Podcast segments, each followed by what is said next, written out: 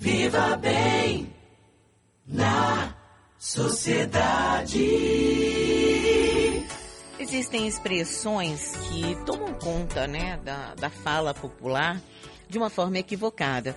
Uma delas é dizer, ah, fulano é bipolar, porque a pessoa ficou de mau humor, ficou um pouco mais zangada. Normalmente é quando a pessoa fica um pouco mais zangada. Na verdade, é, a bipolaridade é um transtorno estudado e médico, né, e tratado. A gente vai conversar agora com o psiquiatra e professor da Unime, doutor Vinícius Pedreira. Bom dia, doutor. Bom dia, Silvana. Bom Do... dia a todos os telespectadores, todos os ouvintes. Doutor, como é que a gente é, pode caracterizar, né? Quais são, aliás, o que é esse distúrbio, esse transtorno bipolar?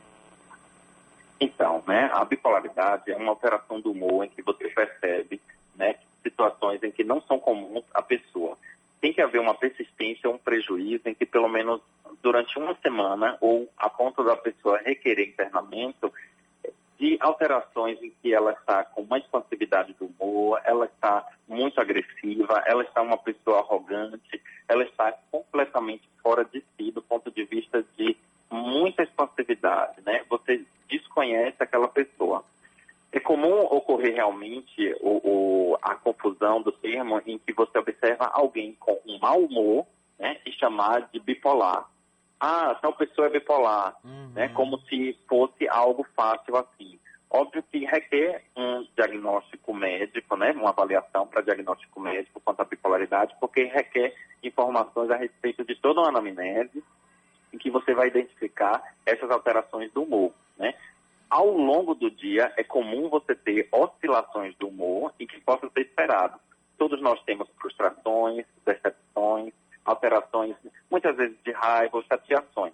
Isso é esperado. Mas quando causa prejuízo ou quando causa algum tipo de problema e de funcionalidade, principalmente de suas atividades, aí requer apoio e uma avaliação médica. Existe algum teste ou exame, doutor, que possa é, ser feito para a identificação do transtorno de bipolaridade? necessariamente a gente faz a avaliação clínica, né? Ou seja, eminentemente é uma condição clínica em que você observa.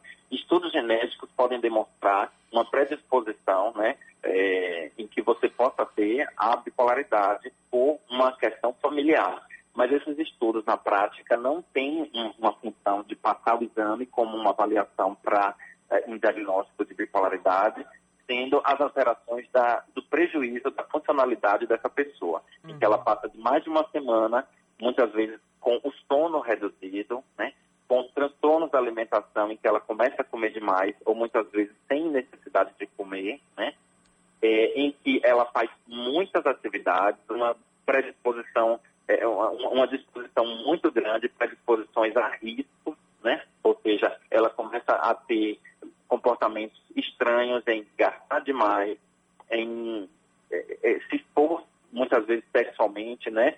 Ou em atividades dolorosas, como, por exemplo, é, situações de risco, é, coisas que habitualmente ela não costumava fazer.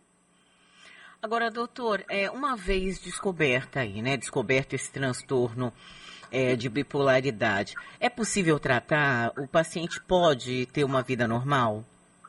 Exato. Ele tem uma vida absolutamente normal, desde que ele siga a tríade, né? Que é composta por psicoeducação, em que ele vai ter gestão do autossentimento, autocrítica, né? A psicoterapia, que é com um profissional habilitado, que pode ser o próprio médico, ou um outro profissional que vai é, confluir conjuntamente, e a psicofarmacologia, em que há o uso de medicações, né? Então, quando você atrela a psicoterapia com a psicofarmacologia, que é o remédio, né? Psicoterapia, remédio,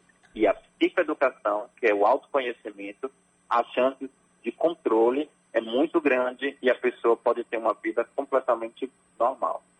Agora, é, é só para a gente entender um pouco melhor, doutor, quando a gente fala em medicamento, é, é, é uma doença do cérebro, é uma questão química, não? Então, apesar de haver alterações né, é, de neurotransmissores em que há um aumento de algum e déficit de outro, a gente considerar puramente química, isso seria um, uma forma muito reducionista da, da, gente dizer assim que não tem efeitos nem eventos do ambiente. Hum. Óbvio que geneticamente, né, junto com a expressão do ambiente, ela, a, a, doença ela pode se manifestar, é chamada fenótipo, né? Ou seja, a fenotipagem é exatamente aquilo que vem à tona. Então, apesar da predisposição, né, essas alterações químicas, elas não são puramente químicas, elas são muitas vezes um conjunto, né? É multifatorial a respeito do ambiente. Óbvio que se a pessoa estiver em contato com o uso de drogas, em ambientes muito mais conturbados, esses transtornos tendem a aparecer maior. Então, esse, por exemplo, essa seria, esses seriam fatores de agravamento do transtorno, né? A, a, a utilização de drogas, ambientes muito conturbados. Conflituosos, né? Desregrados, ou seja, sem limites, né? Isso daí facilita a uma pessoa que já tem uma predisposição, né? Neuroquímica de complicações relacionadas à bipolaridade. Existe algum tipo de cálculo, doutor? É, uma pessoa que tenha transtorno bipolar, se ela terá proporcional, porcentualmente filhos também com essa possibilidade ou não? É, não, não tem estudos demonstrando sobre isso. Uhum. Há a taxa do que se chama de, é, de monozigosidose, que seria relacionado a gêmeos, né? Ou seja, se são gêmeos é, de, de um, é, gêmeos idênticos, que tem uma taxa maior de serem é, acometidos com a mesma condição. Né? Ou seja, demonstrando um forte caráter genético. Mas aconselhamento genético para pais, há a relação familiar de você observar como antecedente. Se você já tem antecedente na sua família, você é bom avaliar e observar o que é que eu estou passando do limite, o que é que eu estou né, tendo de problema, do que um planejamento familiar, de dizer assim, nossa, eu não poderei ter filhos, ou então assim, se eu casar com uma pessoa que já é bipolar, eu vou ter X chances de ter um filho com bipolaridade. Isso é muito variável, não tem como a gente medir. Uhum. Tá certo, quero agradecer muito aqui ao psiquiatra, professor da Unime, doutor Vinícius Pedreira, que conversou com a gente sobre transtorno bipolar. Obrigada, doutor, bom dia.